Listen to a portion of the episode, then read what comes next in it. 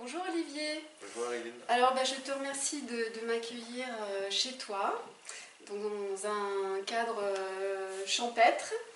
Euh, donc bah, on se trouve dans le massif du Budget, hein, dans un lieu très beau qui est, chargé de, plein de belles énergies positives. Donc bon bah on, on ne te présente plus, mais euh, on va quand même tout de même faire une, présentation, une présentation sommaire euh, pour tous ceux qui font ta connaissance pour la première ah. fois. Donc euh, tu es médecin, psychiatre, psychothérapeute.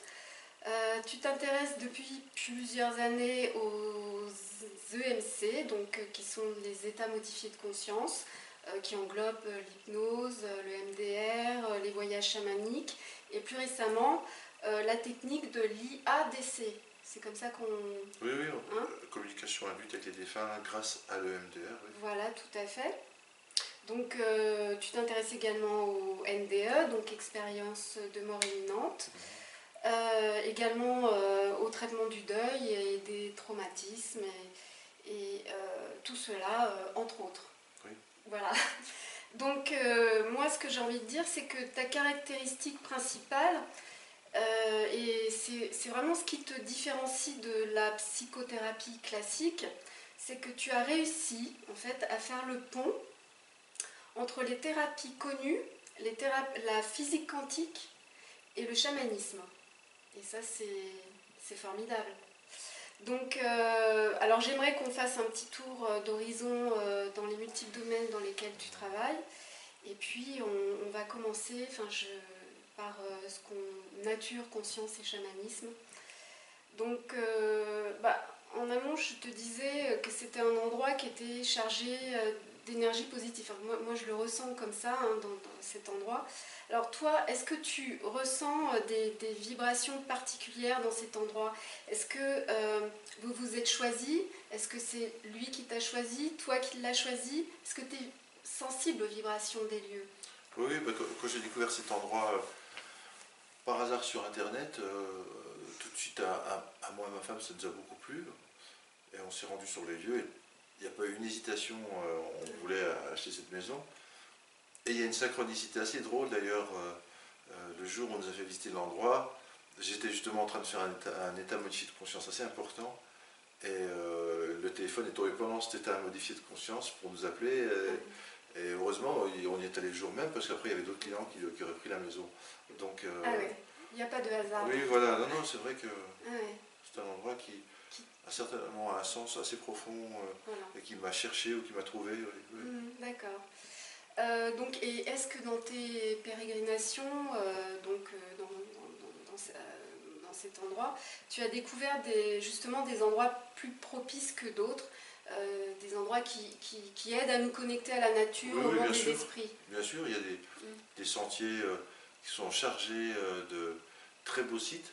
Par exemple, des gouffres, des grottes, des cascades. Il y a déjà des endroits où j'ai fait des quêtes de vision personnelles, c'est-à-dire euh, la quête de vision, ça consiste à s'isoler seul dans la nature, euh, juste une tente, quoi, dans un site particulier, et puis pendant 2, 3, 4 jours, ça dépend, tu jeûnes, tu lis rien, tu n'as pas de téléphone. Pendant combien de jours bah, Ça dépend des, des de vision, mais ça peut être entre 2 et 4 jours. Ah, quand même, hein Oui, oui. faut pouvoir tenir. Tu fais un petit feu la, nuit, tu bois de l'eau, tu as comme le droit de boire de l'eau, mais tu n'emmènes pas de livre, bah, rien pour te distraire, tu es obligé d'être connecté à ce qui est là, c'est-à-dire la nature. Euh, seul. Ouais, ouais, ouais. Seul. Ça, c'est un peu dans le chamanisme. Euh, ah bah, c'est une pratique chamanique, hein, notamment pour hein. recevoir des messages euh, des esprits ou de l'esprit. Voilà, Faire le vide, le vide de l'ego, de ses occupations habituelles, de ses courses à la réussite, à la perfection, je ne sais pas trop quoi, et se laisser euh, vider l'esprit et remplir des éléments de nature et des intelligences autour de la nature. quelque chose que tu, que tu as fait euh, en plusieurs fois ou c'est quelque, chose qu'il faut... Euh, oui, c'est quelque chose que j'ai fait plusieurs ah, Oui, on le fait plusieurs fois dans la vie parce que ça peut répondre à des questions importantes auxquelles pour lesquels tu n'as pas de solution ou pas d'intuition vraiment. donc la simple réflexion intellectuelle ne suffit pas, tu tournes en rond, donc là tu lâches tout, tu fais une quête de vision et souvent tu as une réponse qui vient. Ça remet, les, ça remet les choses en ordre. Oui, voilà. à leur ou- place. oui, ça les connecte à un autre ordre, oui. Ouais, ouais, ouais. D'accord. Et est-ce que les, les, les chamans, chamans, oui, choisissent justement des lieux euh, spécifiques pour pouvoir exercer leur, leur art Euh, Est-ce qu'ils choisissent des lieux télé- ce qu'on appelle telluriques ou cosmotelluriques? Oui, alors c'est pas forcément euh, dans le même sens que nous en, en Occident, enfin en tout cas on, on définit comme euh, chargé de force tellurique. Eux, c'est plutôt, il y a des esprits de partout, Mhm. dans les pierres, dans les, les fleurs, dans les arbres, dans les, euh, les cours d'eau, dans le ciel, dans la terre, enfin il y a des esprits de partout.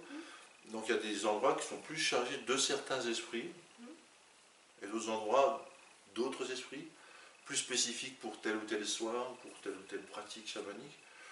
Donc ils se familiarisent et il semble que tiens cet endroit ou cet arbre-là est plus fait pour traiter les problèmes Ah du oui. bas du corps, tiens euh, cette plante-là est plus fait Oui. pour atteindre pour les poumons. Ici ils le savent, enfin ils le Ils savent parce que c'est des- de conscience à conscience. On appelle ça des flirts quantiques, c'est-à-dire c'est c'est pas la personne qui remarque la plante, c'est la plante qui remarque la personne et qui l'appelle pour qu'elle la remarque à son tour. Ah oui, c'est formidable. Euh, C'est Ouais. vraiment une sorte de dialogue entre dialogues. consciences. Oui, oui, d'accord. euh, Donc, euh, d'accord. mais il n'y a pas, oui, c'est de pas au sens autour d'un lieu bien spécifique. Bah, après, tu, euh, les gens font des rituels dans les lieux pour dialoguer avec les esprits, puis pour euh, un rituel, c'est avant tout une, une manière d'accentuer la, la communication euh, avec les- l'esprit ou, ou la conscience. Mais, euh, mais disons, il n'y a pas des lieux qui sont mieux que d'autres. Il y a des lieux qui sont spécifiques pour telle chose et d'autres spécifiques pour telles autres. Tous les lieux sont chargés de quelque chose. D'accord, ok. Ouais, Un peu comme les aborigènes d'Australie, hein, euh, où euh, ils font des, bah, des peintures un peu comme ça, c'est dommage, on ne voit pas, mais où chaque. euh, Enfin, c'est un tableau, là je suis en train d'indiquer un tableau, mais on n'est pas obligé. Où il y a un serpent, et puis il y a des ronds, etc. C'est-à-dire que ça représente l'esprit du serpent qui a créé la terre, et les ronds, ça peut être des collines, des- où il peut y avoir des, des, des cours d'eau. C'est-à-dire que pour eux, le paysage est dessiné par un esprit. Ah oui, C'est le rêve d'un grand esprit. d'accord. Donc, enfin, donc, pour dire que dans tous les Dans chamanismes, tout- Voilà. toute la terre est sacrée. Toute, toute la terre est sacrée, voilà. Toute la terre a, a- a un sens et au service de l'esprit. Mmh, mmh, D'accord. et, et- est capable d'interagir avec l'homme et, vice versa. Ok. D'accord, c'est- ça se différencie du, par exemple des, des- du monde celtique. il y Voilà, a ou des, des, des- sourciers ou des voilà, qui vont tout- chercher quelque voilà. chose en particulier. Ok. Ok. Et est-ce que tu peux nous donner une. Bon, alors euh, c'est vague comme question, mais une, une- une définition du chamanisme Enfin, Bah, le chamanisme, c'est simplement euh, oui. savoir euh, se mettre en état modifié de conscience pour pouvoir euh, entrer en, en communication avec ce qu'on appelle les esprits, c'est-à-dire des consciences non visibles. Oui.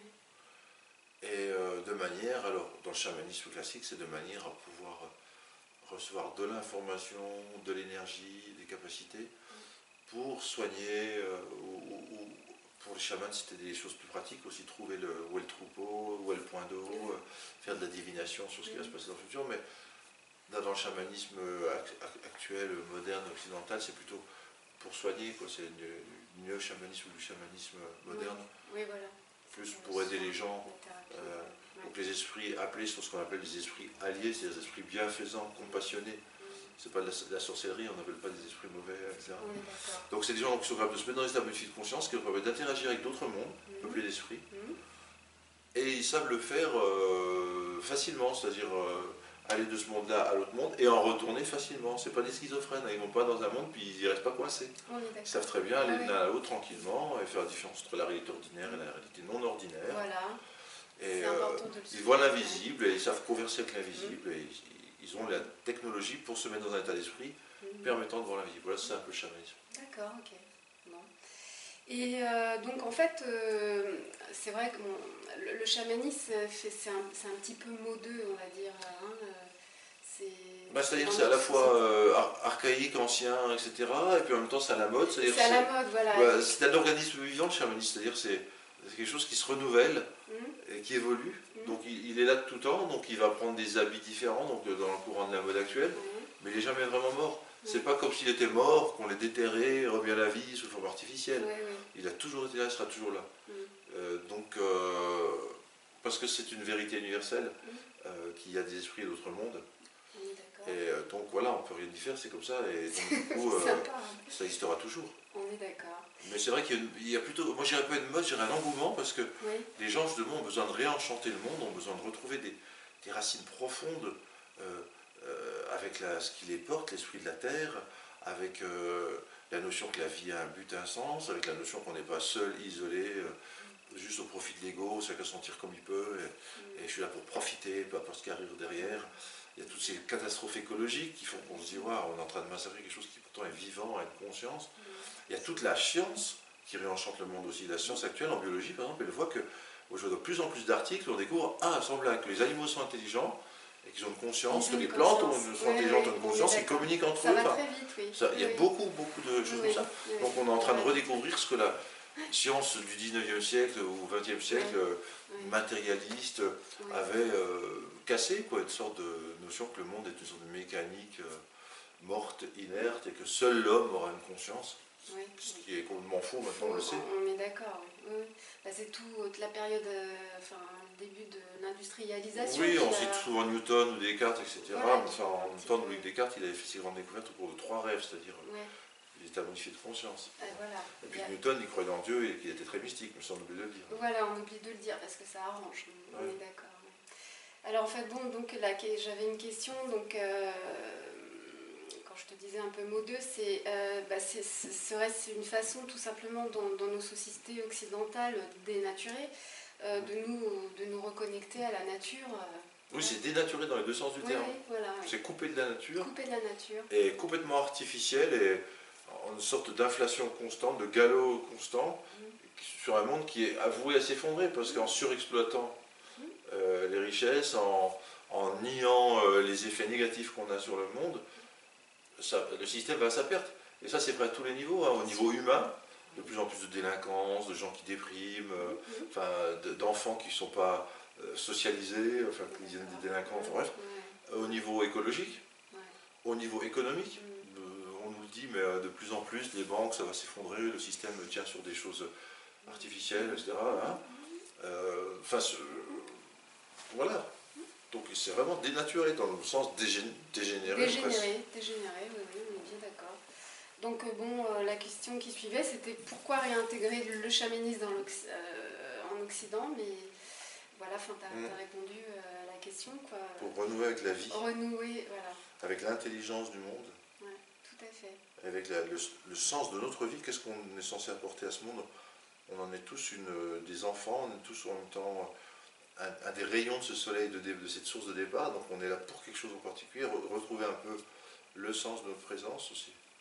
Mm. Comment on peut participer à ce grand tout. Voilà. Ok. Euh, je vais. Donc, donc, dans ton livre, ouvrage, psychothérapie et chamanisme, mm. donc là on fait un petit peu un saut. Oui euh, donc bon, ça c'est un, euh, cet ouvrage, bon, c'est une, une, sorte de, manuel euh, technique adressé à tous. Tu, donnes, tu donnes beaucoup enfin, d'outils pour l'aide à la guérison et c'est vrai qu'il est, il est également adressé à des psychothérapeutes. Hein. C'est assez technique. Voilà, il y a à la fois une partie théorique qui essaie d'expliquer comment la, physique quantique, les recherches sur l'énergie, sur la conscience, etc., accréditent le fait que le modèle chamanique est un modèle tout à fait plausible et, mmh. qui, explique d'ailleurs ce qui se passe avec les mmh. esprits et tout. Mmh.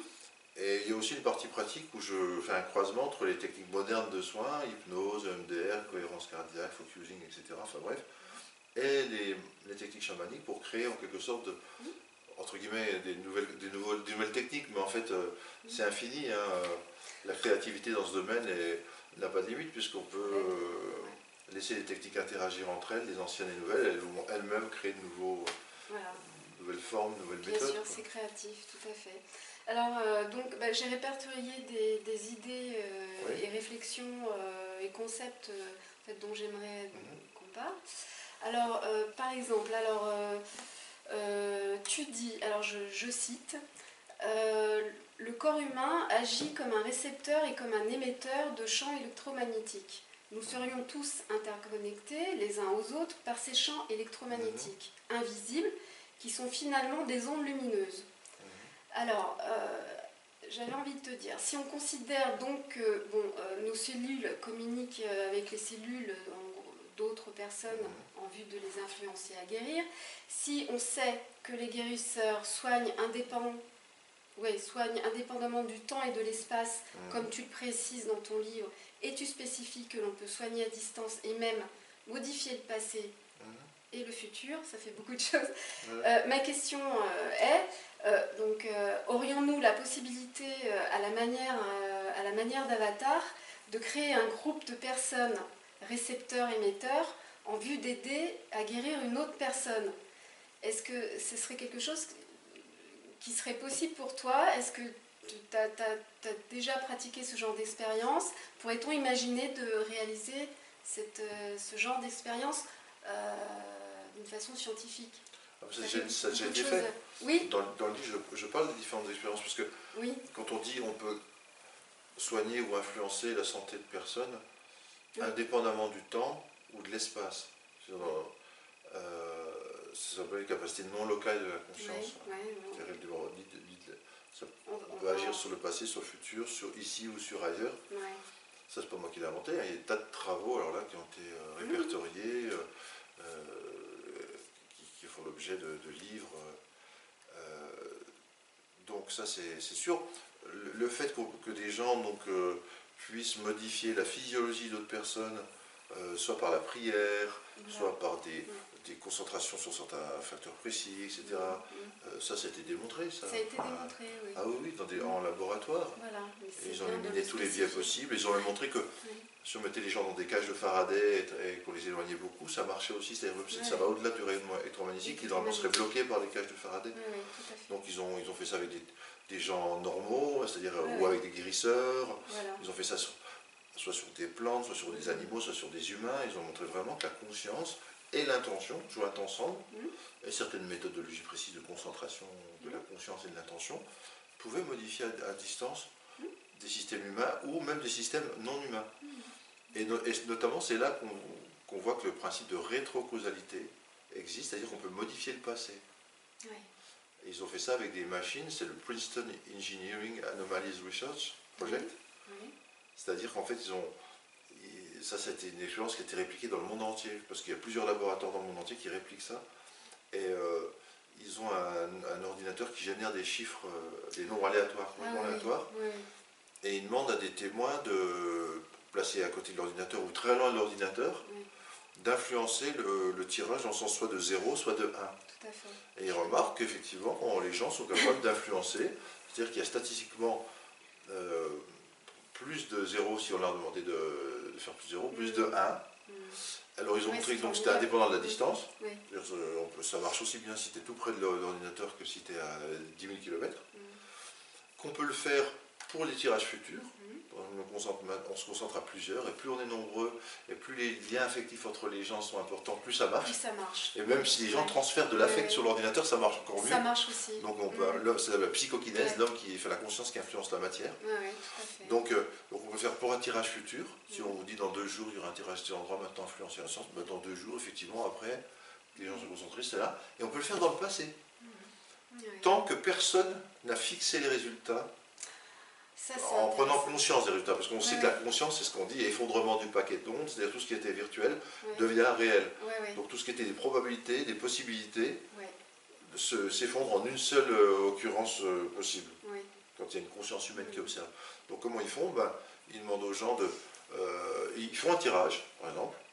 Personne ne sait le résultat.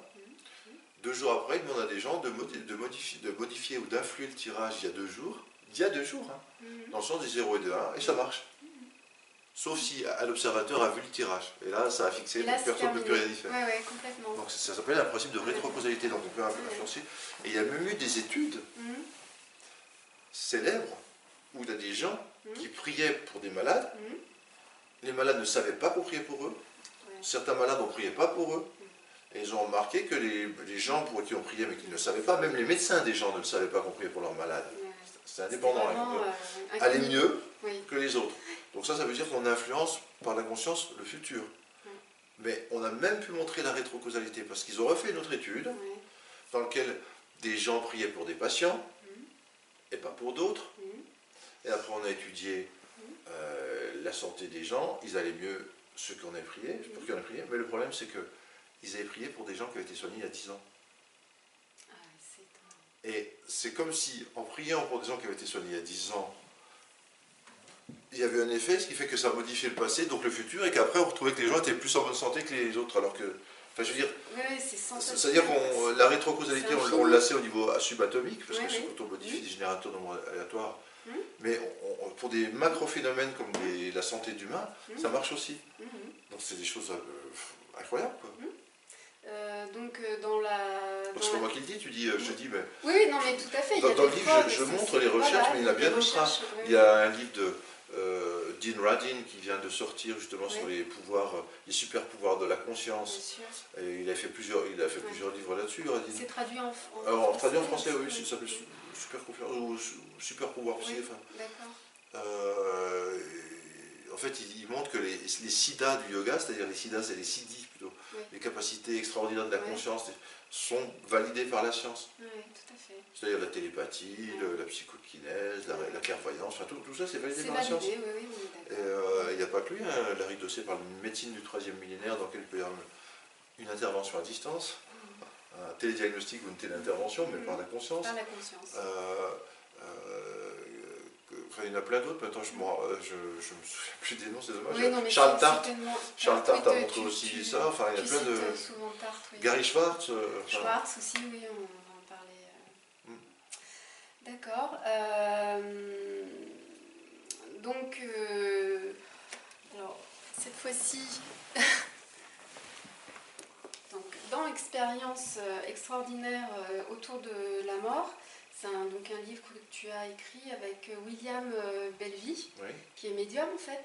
Non, non, pas du tout, non, non. Non William Belvy, c'était mon, mon intervieweur. Oui. Et euh, il y a quelqu'un qui a participé, mais qui n'est pas dans le titre, mais qui est dans le remerciement, qui faisait quelques Ah, remarques. pardon. C'est voilà. Jean-Pierre Euh, Hermans qui qui voilà, dit, voilà. Oui, oui. Et lui, il a, il a lu le livre après- enfin, Oui, avant qu'il soit publié, et il a rajouté des petites remarques. Voilà, d'ailleurs, qui sont très intéressantes. Qui sont très intéressantes. Très pertinentes. Et, Voilà. Oui, oui, vraiment, oui.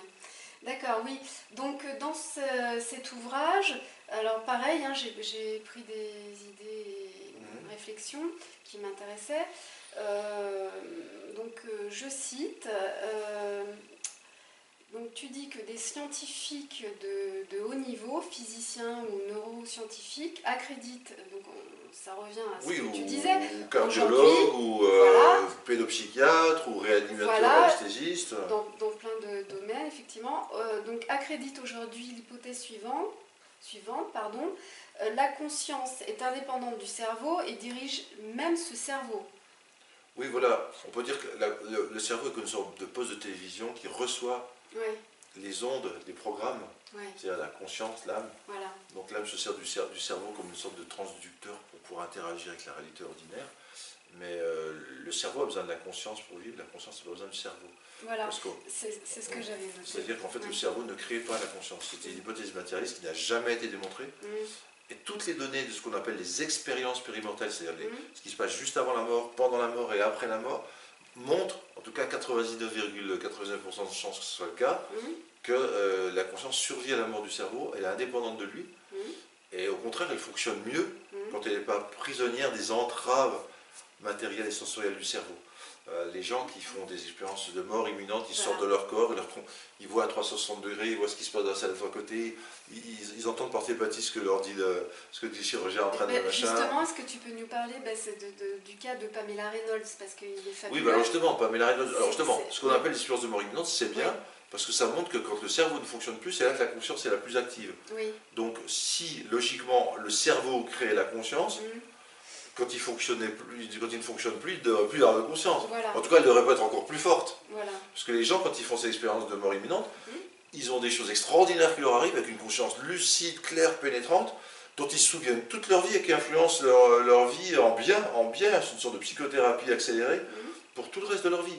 Donc si, quand le cerveau ne fonctionne plus, la conscience est si forte, alors comment on pourrait dire, là, c'est le cerveau qui crée la conscience? Moi, il y a un truc que je ne comprends pas. Ouais, Et. Pamela Reynolds, c'est un cas typique, c'est que elle, elle avait été mise sous, sous perfusion extracorporelle, réfrigérée, parce qu'il fallait intervenir sur une artère du cerveau qui était, Oui, voilà, ça, mortelle si on avait fait voilà. le sang dans le, le- le cerveau, Dans enfin, cerveau, oui, Donc plus rien ne fonctionnait, hein, Mhm. l'électroencéphalogramme bien sur plat, euh, potentiel évoqué, euh, etc. provoqué qui était plat, euh, Voilà. respiration plate, euh, température euh, qui est au-delà de la mort, enfin je veux dire, donc c'était vraiment, et elle a fait cette expérience, pareil, de conscience extraordinaire.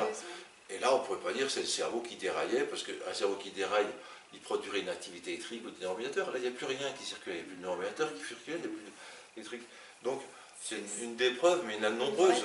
oui. D'ailleurs, le- l'auteur euh, Jean-Jacques Charbonnier a écrit un livre qui s'appelle 7 bonnes raisons de croire à l'au-delà. Voilà, oui. Et dans son livre, euh, une de ces sept bonnes raisons, c'est notamment euh, Hmm. le, le cas Le cas de, Pamela Reynolds. Et après, les matérialistes ont voulu dire Ouais, mais il y a des biais, euh, c'est parce que ceci, parce que cela. Et dans le livre, Hmm. il démonte justement les, les- les détracteurs habituels, sceptiques, Ouais, ouais, euh, ouais. qui disent toujours les mêmes choses, les mêmes âneries d'ailleurs. Ils disent c'est lié à l'hypoxie, c'est lié à médicaments et tout. Et pourtant, ça a été montré que non, que ça n'a rien à voir. Mhm. Mais ils continuent à dire ça parce qu'ils ne connaissent pas le phénomène et ils ne comprennent pas. Et ils ne veulent pas le comprendre parce Ils que ça pas. violerait leurs leurs lois, qui sont des croyances, hein, une idéologie, quoi. C'est aussi une religion scientifique, du scientisme. Et ben donc, euh, ils ne se donnent pas la peine de, de vérifier que ce n'est pas le cas. Donc, euh, euh, bon, enfin, c'était une question un peu subsidiaire parce que. euh, donc, ça, je, je reviens sur ce que tu disais. Tu disais donc des, des- des études scientifiques accréditent l'hy- l'hypothèse selon laquelle la conscience est indépendante du cerveau et survit donc à. Mais donc, euh, question subsidiaire, euh, pourquoi en sommes-nous encore à dire qu'il s'agit d'hypothèse justement? Ben parce que de toute façon, euh, on peut jamais prouver. preuves, On ne peut, mais on peut jamais prouver quelque chose à 100%. Ouais, Parce que quelqu'un qui est sceptique, aucune preuve n'est suffisante. aucune preuve n'est suffisante. ouais. Quelqu'un qui est croyant, aucune preuve n'est nécessaire. Donc, euh, les sceptiques, euh, ils vont dire Je croirai jamais ce que vous dites, surtout si vous en avez la preuve. Ça, C'est surtout si vous en avez la preuve. C'est-à-dire que ça leur ferait vraiment trop mal, quoi. Euh, que leur conception du monde euh, euh, soit, soit ébranlée. Les gens, ils ne supportent pas. Ils ne veulent Et pas tu- s'adapter.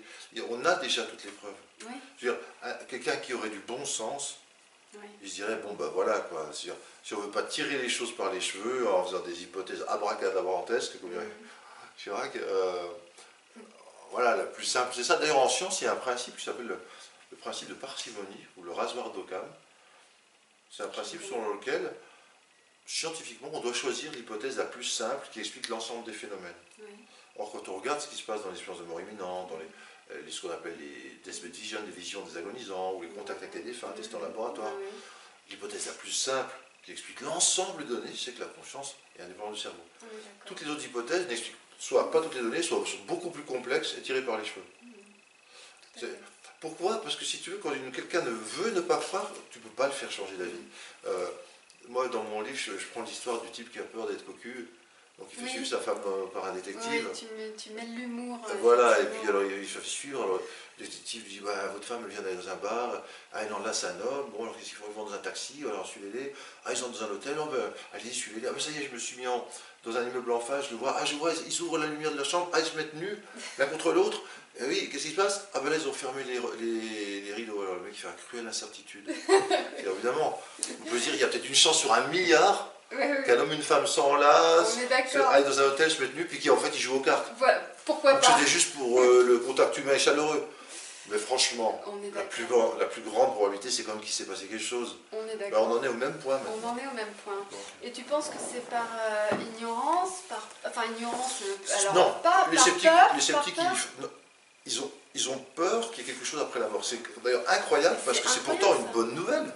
Que Mais tout cette vie sur. Terre n'est pas euh, fort. un truc euh, hasardeux, euh, absurde, qui se Oui. terminera comme, ça serait commencé une sorte de trou Une noir, aura bien que rien n'a de sens, euh, voilà, euh, et tout ce qu'il faut faire c'est profiter, que tout, de, tout de- le bien, toute l'intelligence, toute la connaissance sert à rien rien, finalement. ça, ça, ça Je trouve que c'est pas spécialement les gens que tu aimes, tu ne reverras plus jamais une fois C'est mort. fini. Je veux dire, Je veux dire, je ne vois pas pourquoi il faudra absolument tenir à cette vision catastrophique du monde, surtout que la science actuelle, le moderne, va plutôt l'autre sens. Donc, euh, je pense qu'ils ont, je pense que la plupart des gens comme ça, euh, sceptiques, soient- ils sont un peu aigris.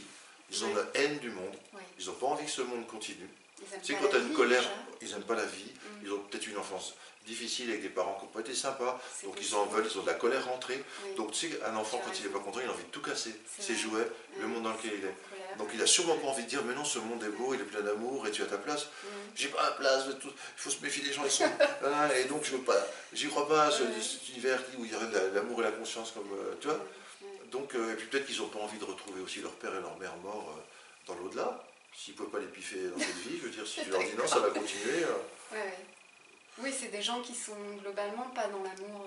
Et puis il y a aussi des professionnels qui ne veulent pas perdre leur statut. Quand un professeur d'université a fait toutes ses études, euh, toutes ses recherches sur un, sur un modèle matérialiste, Mhm. si tu lui dis non, c'est pas voilà votre truc, c'est pas. Il va pas dire ah bon, j'ai fait tout faux pendant toute ma carrière.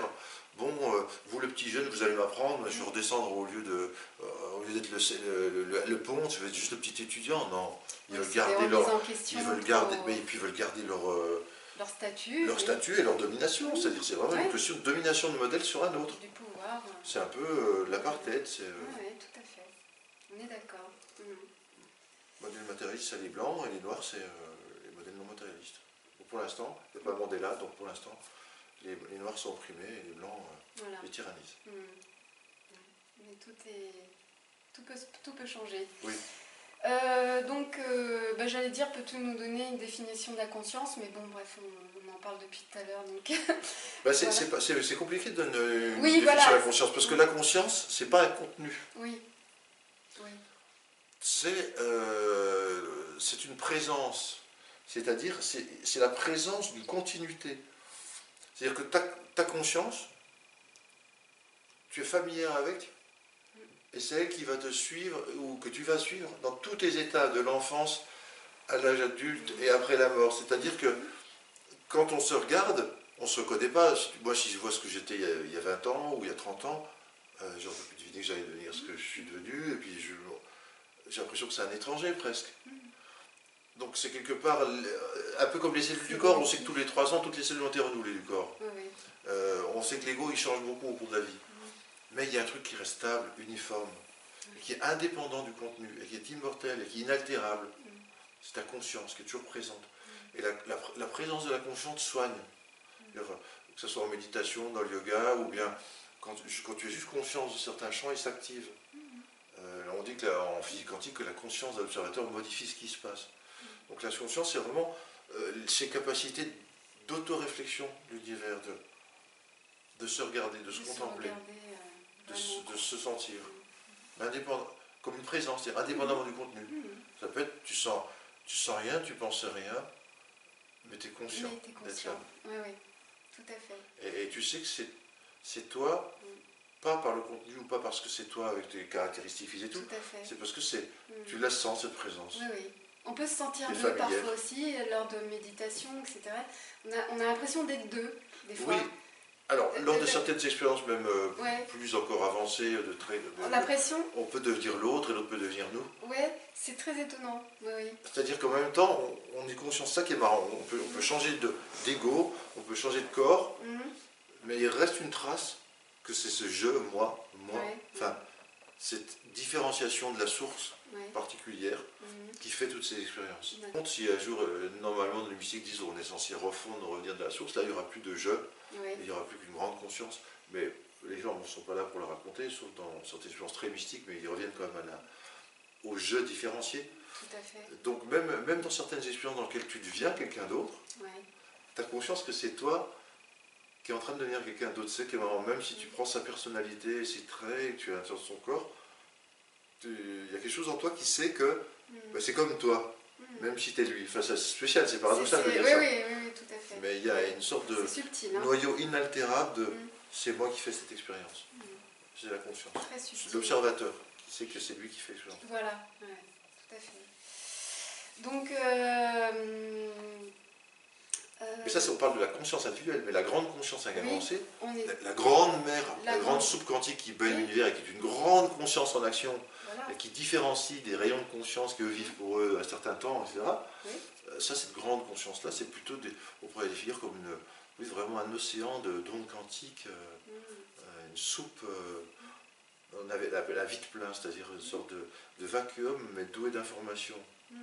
apparemment il n'y a rien, mais en fait il y a plein de choses. Fait. Et euh, il peut se manifester euh, sous forme tangible ou bien rester à l'état Mhm.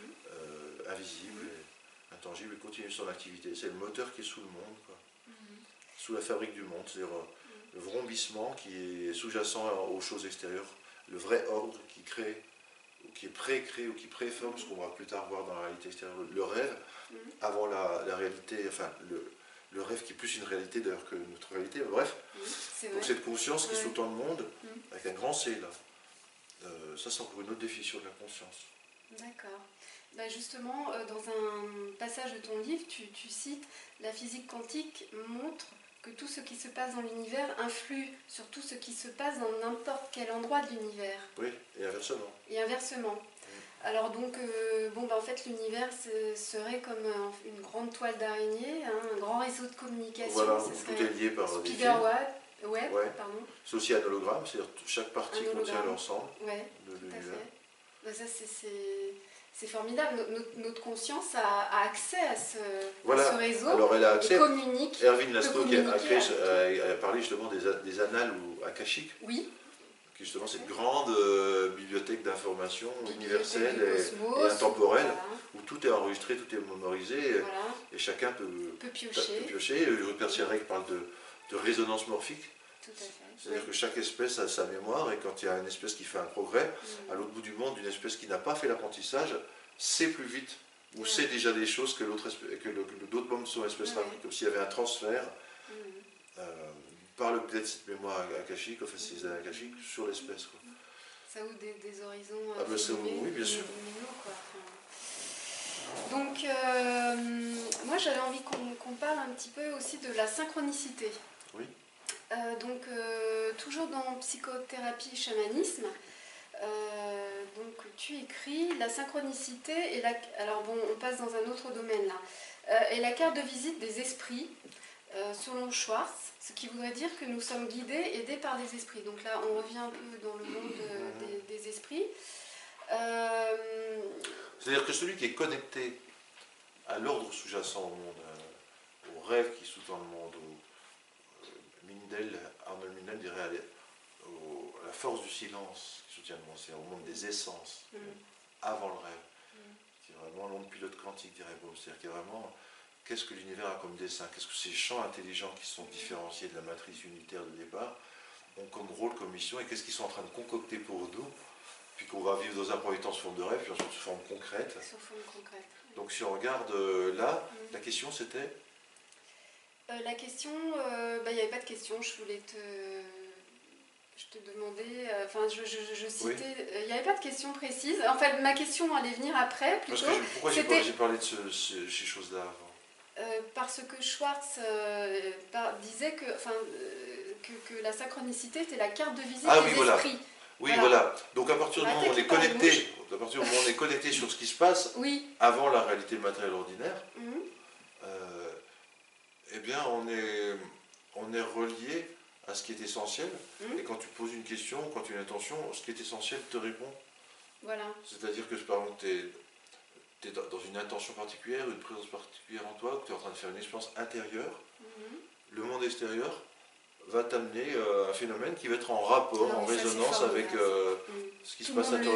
c'est vraiment des, des choses que tout le monde C'est vit. c'est lié à la connexion. Oui. Comme tout est connecté, si quelque chose se passe en moi, quelque chose va se passer à l'extérieur. Et si je sais m'ouvrir à ça, si je sais le repérer, Voilà. je vais le remarquer. À la limite, tout est synchronicité.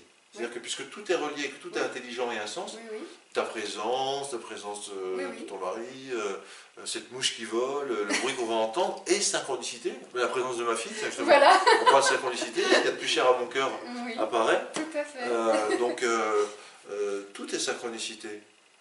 Et, mais on ne sait pas le lire, ou on ne sait pas le voir, on ne veut pas l'entendre, ou on, on- on pense que c'est un hasard, ou, ou on n'a pas remarqué parce qu'on est déjà branché sur des pensées bien de l'ego. quoi.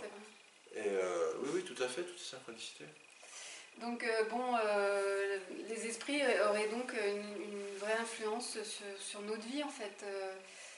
Bah, ils ont une un influence si, si on, nous. si on les invite, Là, on, re- on rejoint le chamanisme aussi. On si on les le- invite, si on les sollicite, si on, entretient des liens réguliers avec eux, parce Oui. qu'ils ne vont pas se mêler de la vie des gens comme ça, c'est pas des esprits possessifs. hein, Oui. On parle dans service d'esprits alliés ou Oui, d'esprits bienveillants. Donc, euh, euh, c'est comme quelqu'un dans la rue, si tu lui parles jamais, si tu l'invites jamais, puis bah, il va pas devenir ton ami.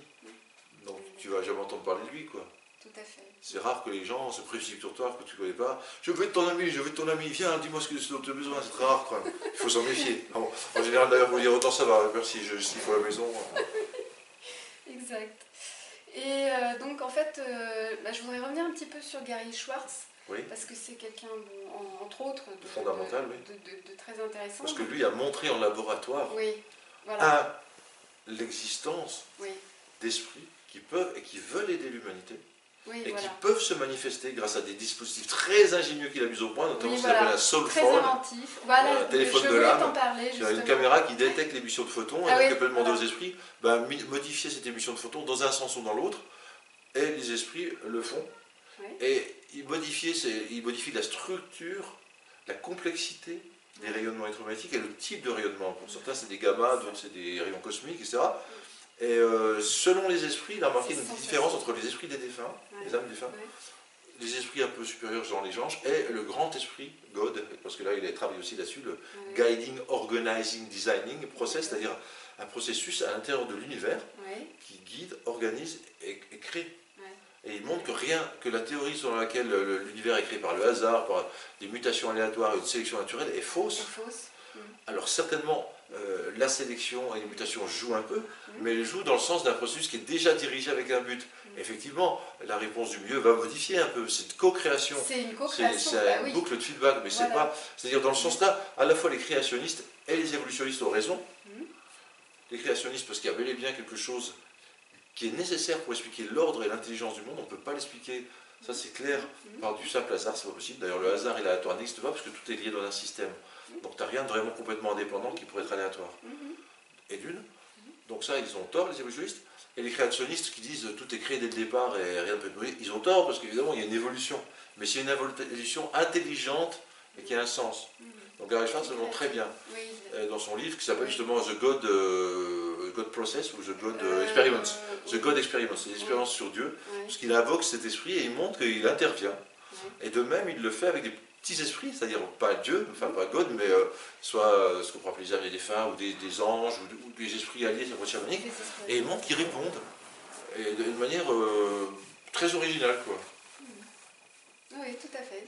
C'est, Et c'est Schwartz, un a été, domaine excuse-moi, a été aussi un des précurseurs, parce qu'après il y a eu Julie Béchel au Wingridge Institute qui l'a Oui. repris, Oui, mais c'est un des précurseurs pour montrer qu'on pouvait, par des médiums triés sur le volet, en éliminant toutes les causes de tricherie ou d'erreur, interroger l'esprit de défunt pour des personnes qui en font la demande, et avoir des informations qui ne pouvaient s'expliquer que par le fait qu'on avait accès à la conscience des défunt. Voilà. Et toutes les autres euh, tricheries ou même euh, les, les capacités parapsychologiques, de télépathie. Ils ont éliminé tout ça et ça peut être que la présence du défunt. Donc à nouveau, euh, Donc Gary avait, lan- voilà, Gary avait lancé le premier ses recherches Oui, où là ça ne peut pas être lié au hasard, ça ne peut pas être lié à autre chose qu'à une communication de avec un P c'est-à-dire en statistique inférieur à 0,0000, là tu avoir une dizaine de 0 et 1, Mhm. alors qu'en science dure il suffit que P soit inférieur à 0,05 pour qu'on dise c'est bon, on a plus ou moins prouvé. Mhm. Là, tu avais des- une chance sur un milliard que le résultat soit lié au hasard, quoi. Euh, ou, à, ou à autre chose qu'à l'ex- l'existence ou l'intervention d'esprit, de défunt. Donc Gary Schwartz, c'est vraiment un très grand précurseur Mhm. qui a vraiment rapproché la science de la spiritualité. Tout à fait. Et il n'est pas connu en France, malheureusement, Gary Schwartz, parce que même ses livres ne sont pas encore traduits. Ils ne sont pas traduits. oui, Euh, je pense donc euh, aux travaux qu'il a fait sur les défunts, Ouais. euh, The God Experiments, et puis The Soul, euh, The Soul Revisited, non, The Soul, je ne me plus comment c'est le nom, mais c'est The. Soul, l'âme, quelque chose comme ça. Euh, mais Oui, c'est regrettable. hein, que- oui, Et c'est quelque chose qui, qui- qui arrivera, forcément. Oui. Euh, donc là, j'ai un peu sauté du coq à l'âne. hein, je, Ouais. je, je surfe un peu comme ça. Euh, donc là, je voulais maintenant parler des états modifiés de conscience. Alors, est-ce que tu peux nous faire un petit résumé de ce qu'est un état modifié de, de conscience bah, euh, on va dire, Quels sont les bah, outils ce pour moment- y accéder aussi en ce moment, par exemple, on est dans- un état modifié de conscience, tout de suite. Oui, La conscience est toujours dans un état modifié. D'accord. Parce que si tu n'es plus dans un état modifié de conscience, c'est-à-dire que tu n'es plus que conscience, Ouais. ce qu'on appelle l'éveil spirituel. quoi. C'est-à-dire que tu es illuminé. Tu es conscient qu'un c'est moment sympa avancé à, 100 à 360 degrés, Ouais. sans à aucun moment troublé par ton ego ou par. euh, Donc on est toujours dans un état modifié de On est conscience. toujours dans un état modifié de conscience. Alors moi je m'intéresse aux états élargis ou éclaircis de conscience. ah, tu préfères D'accord. Eh ben oui. C'est pas la même des- chose. bah non, parce que C'est des états où la conscience a plus de possibilités, plus de D'accord. capacités, c'est-à-dire qu'elle se rapproche un peu de son état originel. Oui. Voilà. C'est bien les occidentaux qui appellent état modifié de conscience, voire état altéré de conscience, comme si c'était moins bien. Ah oui, tout à fait. Ah, Alors que. Euh, Oui, oui, il y, a il y a une subtilité, Ah bah, mais bien sûr. bah, c'est comme les substances psychédéliques. Moi, J'ai écrit un livre Oui. qui s'appelait la, la médecine Voilà, oui, psychédélique. oui, ça, je- j'aurais voulu que tu nous Euh, en parles. oui. justement, j'ai- Oui, euh, d'ailleurs. alors je je prône pas l'utilisation de psychédéliques en France puisque c'est illégal, donc évidemment. Mm. Mais je montre qu'il y a plein de recherches Oui. internationales qui montrent que les psychédéliques sont d'excellents médicaments. Et psychédélique, ça veut dire quoi? Ça veut dire qu'il éclaircit la conscience. Oui. Ce sont des élargisseurs de, cons- de conscience. Oui. Et c'est ça qui est incroyable. L'Occident les a mis dans les stupéfiants. Stupéfiant, ça veut dire quelque chose qui rétrécit la conscience. Mm, Alors que c'est l'inverse. ouais, Moi, j'appelle stupéfiant, c'est-à-dire ce qui rétrécit la conscience, mm, ce qui la diminue, qui en diminue les capacités ou qui la enferme dans des schémas répétitifs. J'appelle ça, alors là, ce sont les stupéfiants, l'alcool, euh, la cocaïne, les amphétamines, l'héroïne. Mm. Mais le reste. C'est-à-dire LSD, Boga, ayahuasca, euh, cactus, euh, Mm, psilocybine, champignons, mm, euh, mhm. kétamine, Mm. Ce que tu veux. Euh, LSD, j'ai déjà dit, peut-être oui. Mm. Euh, toutes ces substances, au contraire, élargissent la conscience et augmentent ses possibilités de guérir, pour guérir. C'est vraiment des aides. euh, C'est des aides euh, Pour la guérison. Pour la guérison. Oui, Mais alors, malheureusement, il y a des tas de, de mythologies fausses et de tabous. Bah oui. Et les hommes politiques, les médias en font leur chou gras pour faire peur aux gens, etc. Il faut de la contre-information, de la désinformation. Dans ce de livre-là, il y a toute l'information nécessaire pour savoir que ça pourrait, Mm. et ça l'est déjà, Oui, être utilisé dans des services de soins, avec des protocoles précis, bien accompagnés par des médecins formés, Voilà, et que ça a des résultats sur des pathologies mentales ou physiques résistants au traitement conventionnel. Et ça a des résultats en une ou deux séances seulement. Mhm. Alors que les traitements conventionnels, il faut les prendre pendant des mois, voire des années, Mhm. ce qui arrange bien les laboratoires. Et ça arrange bien les laboratoires qu'il y ait une- une- un interdit sur le psychédélique, parce que ça coûterait rien à faire, ça serait hors brevet, donc ça leur rapporterait rien, et ça serait pas pendant des années qu'il faut les prendre. dire. Donc ce serait vraiment euh, la mort des laboratoires quelque part. Donc euh, il y a des lobbies hein, qui font pression, et les hommes petits qui sont censés tout savoir sur tout, en fait, savent rien sur pas grand-chose. Et là-dessus, ils, Ils sont- ils sont- là-dessus, ils se basent sur des non-connaissances, c'est-à-dire sur des oui-dire, sur des sensationnalistes du journalisme. Donc là, c'est dangereux. Et Ils que- ne comme ils pas sont- de quoi ils parlent, oui. Comme ils sont très euh, clientélistes, ils vont, Mhm. il ne faut pas déranger les familles, les familles ont peur de ça, donc on va dire Mhm. que c'est très mal. Mhm. Ils n'en savent rien, ils ne connaissent rien, Mhm. et ils nous gouvernent. Donc tant que ça sera le cas, ben, la médecine Oui. contenue dans ces substances ne sera pas exploitée Mhm. pour le grand dame de l'humanité. Mhm. Voilà. Mais attention, là, hein, je ne dis pas aux gens d'en prendre en France parce que je, je en- c'est légal. Je dis dans les pays où ça peut être expérimenté, l'ayahuasca au Pérou ou l'iboga en Afrique, au Voilà. Gabon ou, Mhm. ou d'autres substances ailleurs, ben, pourquoi pas Donc, euh, moi j'avais envie de te parler aussi, tu, ça tu n'en as pas parlé, la DMT, euh, la, la molécule de l'esprit. Oui. Hein, donc, euh, C'est Rick Strassman Rick qui a repris voilà. des travaux dans la fin des années Voilà. 90. Oui, La ça DM. c'est super intéressant. Ben, la DMT, on l'a en, en endogène, hein, dans nos glandes pinéales. Voilà, tu peux nous en parler. on l'a dans, il y a dans l'ayahu- l'ayahuasca. Mhm. Et euh, ben oui, c'est une substance, mais parmi tant d'autres hein, qui sont endogènes, Oui. parce qu'à mon avis, tous les psychiques, euh, ils, doivent être endogènes. Un jour, on trouvera qu'ils font partie du cerveau et que Oui, voilà. Et, euh, et la DMT, oui, c'est une, une- une des clés qui ouvre la conscience Mhm. et qui permet d'accéder à d'autres mondes. Mhm. Mais euh, par contre, c'est pas forcément. Déjà, c'est marrant parce que c'est un des plus puissants psychiques, mais parfois, c'est- pas forcément celui le plus intéressant pour soigner. non. Parce qu'il te met dans des, dans des mondes complètement parallèles qui existent, ont leur autonomie et tout, Mhm. Mais tu es tellement étranger dans ces mondes que qu'est-ce que tu vas y faire quoi. Ah oui, Alors que d'autres substances comme le LSD, la kétamine et tout, t'ouvrent sur ton âme, sur tes esprits alliés, ou sur la conscience de chaque chose, et te donnent des clés. Mhm. Euh, c'est une sorte de super méditation, qui, d'expérience spirituelle qui te donne des clés pour ta vie et pour la vie en général. Alors que ça, oui. euh, la DMT, c'est tellement fort, ça propulse tellement dans d'autres choses que tu ne saurais pas comment faire. Tu vois ce que je veux dire D'accord, mais euh, Enfin- il est spécifié qu'elle pourrait, elle pourrait pro- euh, la glande pinéale pourrait Oui. produire naturellement euh, dans le cerveau Oui, oui, oui. euh, des quantités de, Oui, oui. de psychédéliques de DMT à des moments précis de notre Oui, vie. la lors des rêves, lors des que- de mort imminente, lors de la naiss- naissance. à la naissance, à Voilà, la mort, voilà. etc. Oui, parce que ça ouvre la conscience. ça. Mais c'est-à-dire que le cerveau, comme c'est un récepteur, tu sais, quand je te prenais l'idée du poste de télévision qui reçoit Mm. les ondes, Oui. Quand le cerveau tombe en panne, quand il meurt, c'est comme le poste de télé, il est cassé, mais c'est pas pour autant que les programmes s'arrêtent. Mm. D'abord, tu ne peux plus les recevoir euh, sur cette terre, quoi. Mm. Donc il y a forcément des chaînes qui sont destinées à recevoir des émissions précises. Oui. Donc pour qu'il y ait des chaînes, il faut qu'il y ait des neurones et des neurotransmetteurs et des substances Mm. pour que le cerveau puisse euh, recevoir ça. Donc l'endohuasca, la- l'ayahuasca endogène, parce que c'est pas seulement la DMT, c'est même les différents principes de l'ayahuasca qu'on peut retrouver dans le cerveau. Ah oui. Donc il y a une endohuasca, une sorte d'ayahuasca endogène, Oui, oui. Donc, notamment une, une endo-DMT. Euh, ça sert juste euh, parce que le cerveau a besoin de se connecter à certains états de conscience Mhm. lorsqu'ils sont importants, Mhm. lors du passage de la vie à la mort, de la- de la- de la- du ventre de la mère à la naissance, euh, Mhm. certains rêves, certaines expériences orgastiques, orgasmiques ou spirituelles de haut niveau, etc. Euh, la DMT est utile, mais euh, c'est pas elle qui crée ces réalités. Elle ouvre les portes qui te permettent de les percevoir. D'accord. C'est pas des hallucinations liées à une substance, Mhm. c'est des révélations Oui. parce que tes yeux, tes yeux intérieurs, troisième œil, on va dire, s'ouvrent, ta glande pinéale s'ouvre, D'accord. et, et tu vois des choses que, voilà, euh, tu- tu- qui Qui sont, vraiment réelles, et qui auto- sont- ontologiquement réelles et Oui. indépendantes de toi, mais que tu ne perçois pas parce que t'es- ton brouilleur euh, Canal Plus Ouais. pour voir qu'une chaîne, Mhm. Ou pour pas voir la chaîne Canal Plus, c'est autre Oui, chose, fait que, parce que c'est pas gratuit sinon, euh, fait que tu peux pas percevoir ça si tu n'as pas dans un état de conscience particulier ou dans lequel s'associent certaines substances du cerveau endogènes. Mais voilà. Ok. Euh, donc, euh, dans les états euh, élargis de conscience, Oui, ou éclaircie de conscience. oui. voilà, euh, y a-t-il d'autres outils d'exploration de la conscience que tu n'as pas encore investigués et que tu souhaiterais investiguer dans, dans- dans tous les outils dont on a parlé? Est-ce que... Bon, il ne doit pas y en avoir beaucoup parce qu'il y a des pratiques psychocorporelles qui peuvent ouvrir à ça. Bon, ça, j'ai j'ai commencé à m'y former ces, ces dernières années. Mhm. Le chamanisme, le chant, la danse, le Mhm. tambour, le jeûne, l'isolation sensorielle. Euh, bon, aussi, des choses que j'ai pas faites, c'est la souffrance, on se flageller pendant des jours et des jours. Ça. Vous savez, comme le- la cérémonie du soleil des Indiens, où ils, se percent la peau et puis ils tournent autour d'un poteau en plein soleil.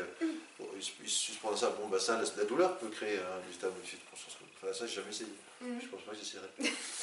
Il y a les psychédéliques, euh, il y a, Faut avoir la culture. euh, il y a le tambour, j'ai déjà dit, Mhm. euh, il y a le yoga, il y a le qigong, enfin tous les. D'accord. Oui, j'ai- ça j'ai essayé, la méditation, certainement la- l'absorption dans la prière. Enfin, il y a un certain nombre de techniques, mais ouais, j'ai- exploré la plupart. hein, enfin, tout. D'accord. Mais euh, après, c'est à chacun de trouver sa voie. Oui. Tous les chemins mènent à Rome. Ouais, Après, il faut trouver son chemin. D'accord. gens qui sont plus euh, sensibles à telle approche et plus à d'autres. D'accord. Et est-ce que tu pourrais nous, nous confier euh, une expérience euh, extraordinaire euh, que tu as vécue, de façon volontaire ou, ou involontaire? Parce que je crois que tu as vécu quand même des expériences Oui, oui, oui, bien sûr. bah oui. incroyables. Oui, j'en ben, ai vécu plusieurs. Après, mais c'est banal dans le sens où tous les gens qui font ce genre de recherche Oui, mais en l'occurrence, là, il s'agit de toi. Oui, oui, oui, finissent par, par vivre des expériences extraordinaires. Bah, là, je vois ma petite fille qui est là. euh, bah, Qui observe, oui. ben, elle, euh, c'était- elle est née grâce à une expérience extraordinaire parce que jusque-là, j'avais, j'avais trois enfants assez âgés, donc je ne voulais pas en faire d'autres. Mhm. Quand j'étais au Pérou, j'avais fait de l'ayahuasca. Mhm. C'est tout un processus parce que tu fais des jeûnes dans la jungle, tu prends des Mhm. plantes maîtresses pour te purger. euh, dans tous, les, dans tous les sens, tu fais plusieurs séances d'ayahuasca séparées, d'un isolement dans la forêt, etc. Bref. Et au cours de la dernière séance, de celle où tu étais le plus préparé, euh, j'ai vu que j'étais accompagné d'une petite fille dans, qui chamanisait avec moi dans la forêt. de- Et son nom est venu comme ça, Milona. Enfin, j'ai pas à réfléchir, c'est venu quoi. Ouais. Et dix mois après, parce qu'il y a un mois d'abstinence sexuelle après la, Oui. donc dix mois après, elle naissait quoi. Ouais. Et elle était vraiment annoncée par les esprits. Et au cours de cette séance-là, euh, j'ai vu des choses qui s'étaient passées dans le passé, que je connaissais pas et qu'on m'a confirmé. J'ai vu quelque chose qui était en train de se passer. Mhm. C'est-à-dire que j'étais le seul à recevoir de l'eau et être frigorifié. Et au même moment, à, je sais pas à combien de milliers de kilomètres de là, mon bureau euh, était inondé, il y avait une fuite d'eau au même moment. Quoi. Alors que personne n'avait reçu d'eau dans Ça, la, la C'était vraiment... c'est- J'ai vu aussi euh, les esprits, comment ils agissaient. Et j'ai Mhm. vu comment les chamans, avec leur chant, repoussaient certains esprits néfastes. Néfaste. Enfin, j'ai vu plein de choses lors de la même séance. Et euh, là, voilà, j'ai vu que c'était pas, pas du blabla, quoi, tout ça, quoi. C'était des réalités euh, vraiment en dehors de nous, quoi. Ou, avec un, ami qui est, mort par suicide, mais euh, avant qu'il soit hospitalisé pour justement sa dépression, je lui ai fait voir des documentaires, notamment sur l'expérience de mort imminente, et je lui ai dit en rigolant, le premier de deux qui meurt, il fait signe à l'autre. Et malheureusement, il s'est suicidé, et évidemment, je ne savais pas qu'il était en train de suicider, parce qu'il était dans une clinique, donc normalement il était protégé, mais en fait il avait demandé une permission, il avait pris des médicaments, et, il s'était suicidé dans une chambre d'hôtel, Et au moment même où il est mort, j'ai noté l'heure tellement ça me surpris, c'était en pleine nuit, c'est-à-dire 5 h du matin, j'ai fait un rêve dans lequel j'étais en train de sortir de mon corps, j'ai une félicité incroyable, j'ai dit, je viens de sortir du corps, c'est incroyable, ça y est, j'ai réussi, je savais que c'était possible, là, j'étais vraiment euh, dans la lumière, et tout. Et je me réveille de ça et je me dis, mais qu'est-ce qui s'est passé? J'ai jamais fait ce genre de choses, c'était puissant, c'était incroyable. Mm. Et ben c'était mon copain qui était en train de faire ça lui. Parce que ce que je, vivais, c'était une sortie hors du corps avec la montée dans la lumière, etc., qui est typique des, des, expériences de mort imminente. C'est ce qu'on appelle une NDE partagée. Non, c'est-à-dire qu'il m'a fait partager ce qu'il était en train de vivre. Il fait partager ce qu'il Et ça, c'est connu. Après, j'ai vu qu'il y avait des livres là-dessus, notamment Moody qui avait euh, sur les NDE, que les gens vivent, les proches, quand ils vivent, euh, quand ils sont proches de quelqu'un de mourant qui est en train de lui de faire de, une, une, une de ils vivent la même chose, ils sentent, le tunnel, ils voient la lumière, ils l'accompagnent. Ils voient la revue de vie même du mourant en train de se faire. C'est incroyable. C'est formidable. c'est une NDE partagée. Euh, voilà, donc ça c'est un exemple. Hein. Mm. Après, il y a des synchronicités incroyables qui me sont arrivées. Enfin, euh, la vie, elle est extraordinaire. Voilà, puis après, quand tu fais des expériences chamaniques ou avec ou sans Z, autres, bah, tu, peux en faire. Euh, Et tu as, fait une, as, bien fait une NDA Ah oui, oui, alors oui, oui c'est ça. Alors il m'était arrivé à début de NDA parce que justement, euh, euh, j'étais dans une situation où. on appelle ça même une fear death experience, une expérience de peur de la mort. C'est pas de la peur d'ailleurs, c'est une expérience de, où tu crois que tu vas mourir. Mm-hmm. C'était bon, c'était la réunion, j'étais en train de baigner dans un endroit qui n'est pas une plage pour touristes. Donc une et il y avait une fille qui, était, qui se baignait avec moi et qui euh, euh, commençait à prendre des rouleaux, parce que les rouleaux arrivaient du large, et tu les sur la tête et tu, plongeais sous l'eau et tu rémergeais, etc. Elle ne savait pas qu'il fallait simplement se laisser faire. Tu vas, tu rémerges, tu respires, tu, hein. Et petit à petit, le système de rouleau t'amène au large où là, c'est bon. Tout ça. Donc elle luttait contre, donc elle, euh, elle s'étouffait, elle prenait l'eau, et moi je ne pouvais pas la laisser crever en me disant, ben non, tant pis. Hein, donc forcément, je suis allé aider. Donc en l'aidant, bah, je m'épuisais. Moment, j'ai plus de souffle, je commençais à prendre l'eau. Là, j'ai suis dit, c'est fini. J'étais sûr que c'était fini. C'est-à-dire qu'il y a un moment, tu te dis, oh, c'est fou, c'est maintenant que je meurs. J'aurais jamais cru que c'était maintenant, dans cette circonstance-là. Et là, tu lâches. C'est-à-dire qu'il y a un truc marrant. J'ai toujours eu peur de mourir noyé.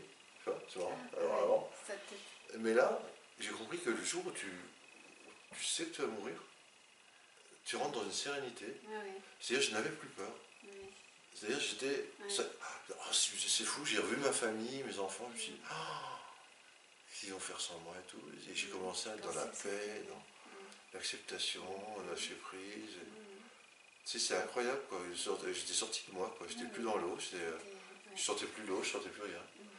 Et bon, je me réveille, enfin je me réveille. Oui, oui. Tu es en train de mourir, tu te tu tout en dehors, tu es en train de mourir, c'est fou. Là, l'instinct de. Parce que tu es sûr, tu sais qu'il n'y a plus de solution. Ah oui. C'est ça qui est fou. C'est-à-dire que tu sais que voilà, tu es arrivé au bout de tes capacités pulmonaires, tu es en train de couler. Euh, L'autre, tu ne peux pas la sauver, d'ailleurs elle est en train de couler aussi. Et, y a, et à ce moment-là, il y a un surfeur qui arrive avec sa planche et vous monter dessus. Ouais au moment inespéré, c'était pas possible. C'est comme un ange gardien, quoi. C'est-à-dire il t'offre la planche de salut là où il n'y a plus de solution. Et en même temps, tu as été guéri, tu as été guéri de, de, ta, de ta, peur de l'eau. Oui, t'es noyé, oui, tout à fait, oui. Euh, voilà, tu au bout de quelque chose. Je t'aperçois que ça va pas être euh, catastrophique, quoi.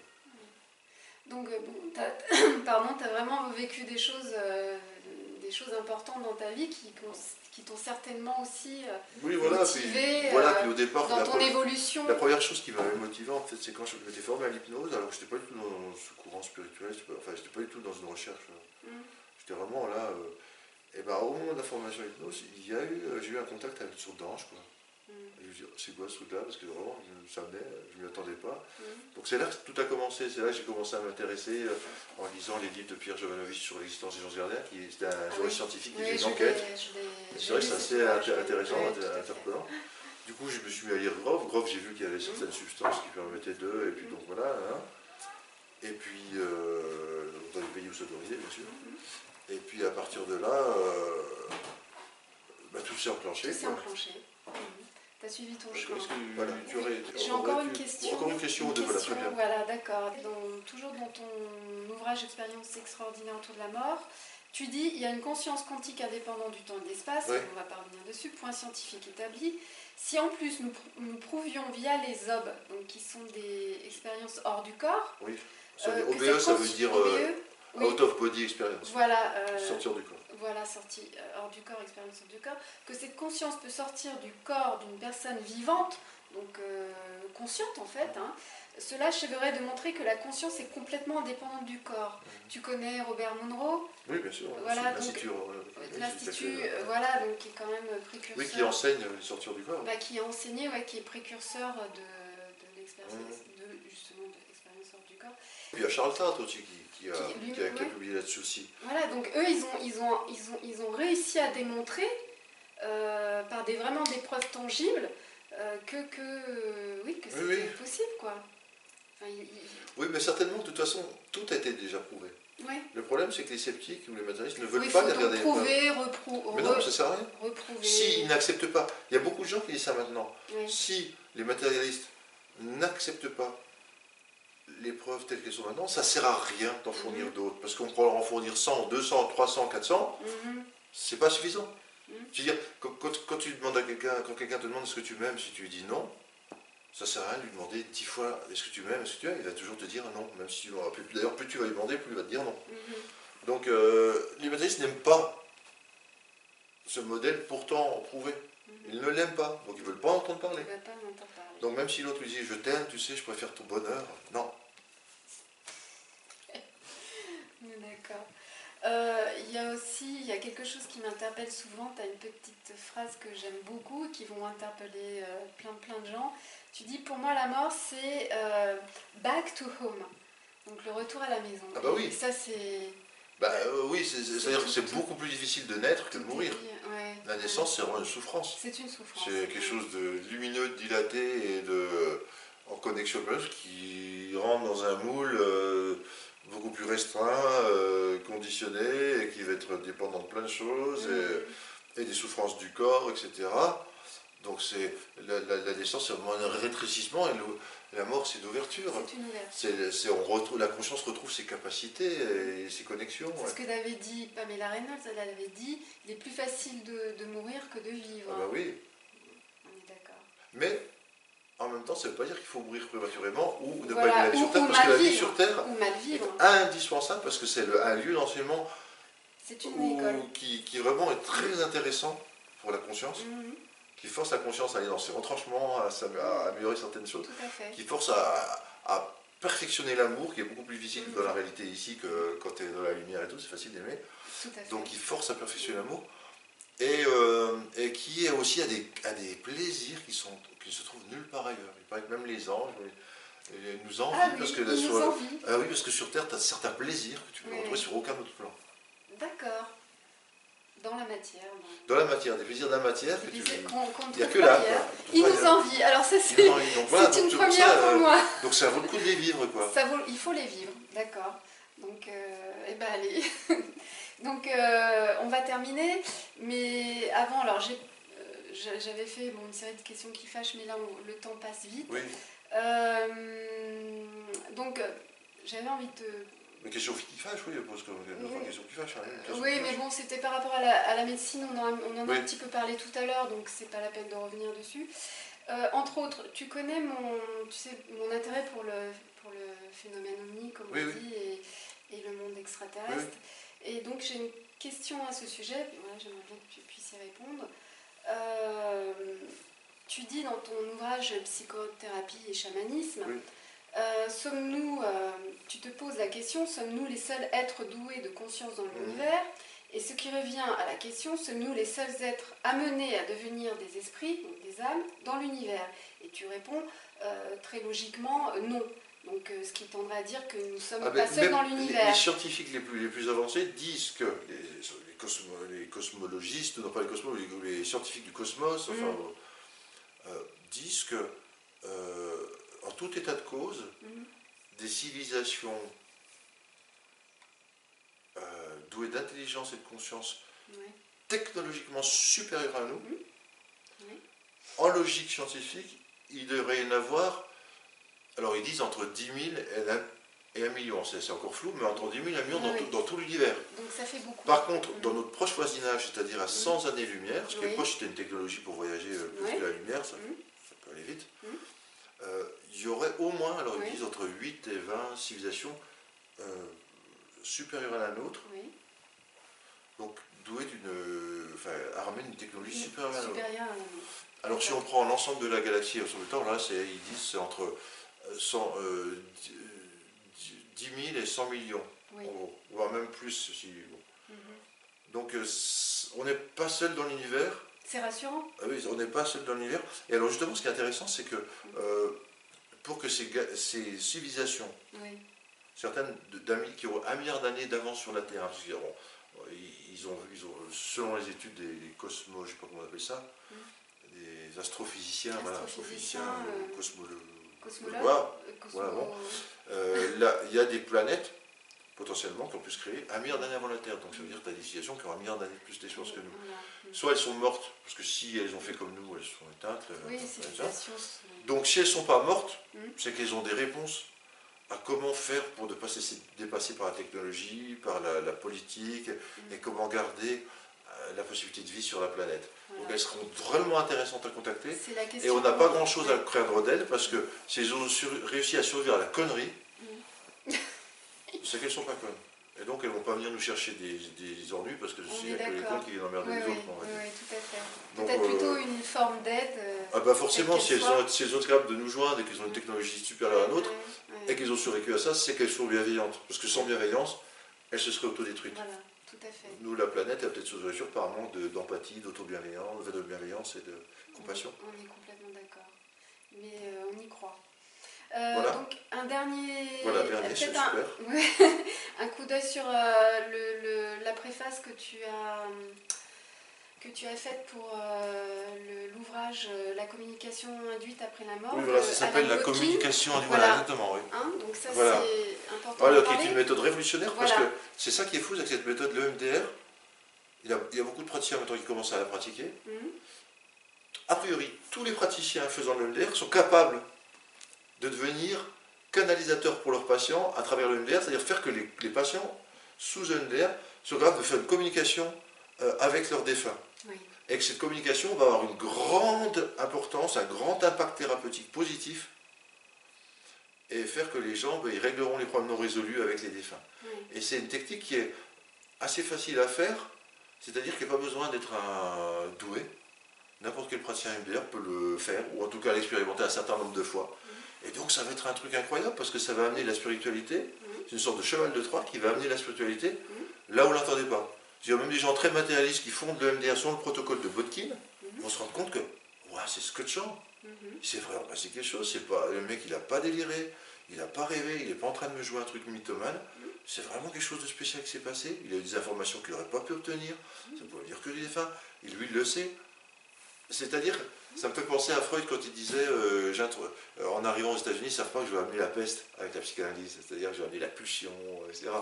Et bien là, les, les ne savent pas qu'avec ça, il y a vraiment quelque chose de grand qui va se passer parce que les thérapeutes vont se réveiller, vont dire c'est incroyable ce qui se passe. C'est formidable. Donc c'est vraiment une un méthode euh, qui va révolutionner les choses. Oui, oui, complètement. Donc on a- c'est pour ça qu'on a insisté pour que moi et, et Ronan Feld pour qu'elle soit traduite en français. Oui. Et grâce à un contact que- privilégié que j'ai avec Guy et Daniel, je l'ai j'ai téléphoné, il m'a dit ah d'accord. Et quelques mois après, euh, il me demandait la préface, donc j'ai demandé à Frédéric aussi de faire avec moi pour euh, ce livre. Ok. Voilà. Bah, c'est formidable. On va s'arrêter là. Eh ben super, merci. Ah ben, moi, je te remercie chaleureusement pour euh, voilà, de m'avoir donné de ton temps D'accord. et puis d'avoir éclairé notre lanterne Bah, mieux. voilà, un peu plus. Et puis ben, on se dit peut-être à bientôt. Et puis voilà, donc je te remercie à nouveau et puis porte-toi bien et puis portez-vous bien.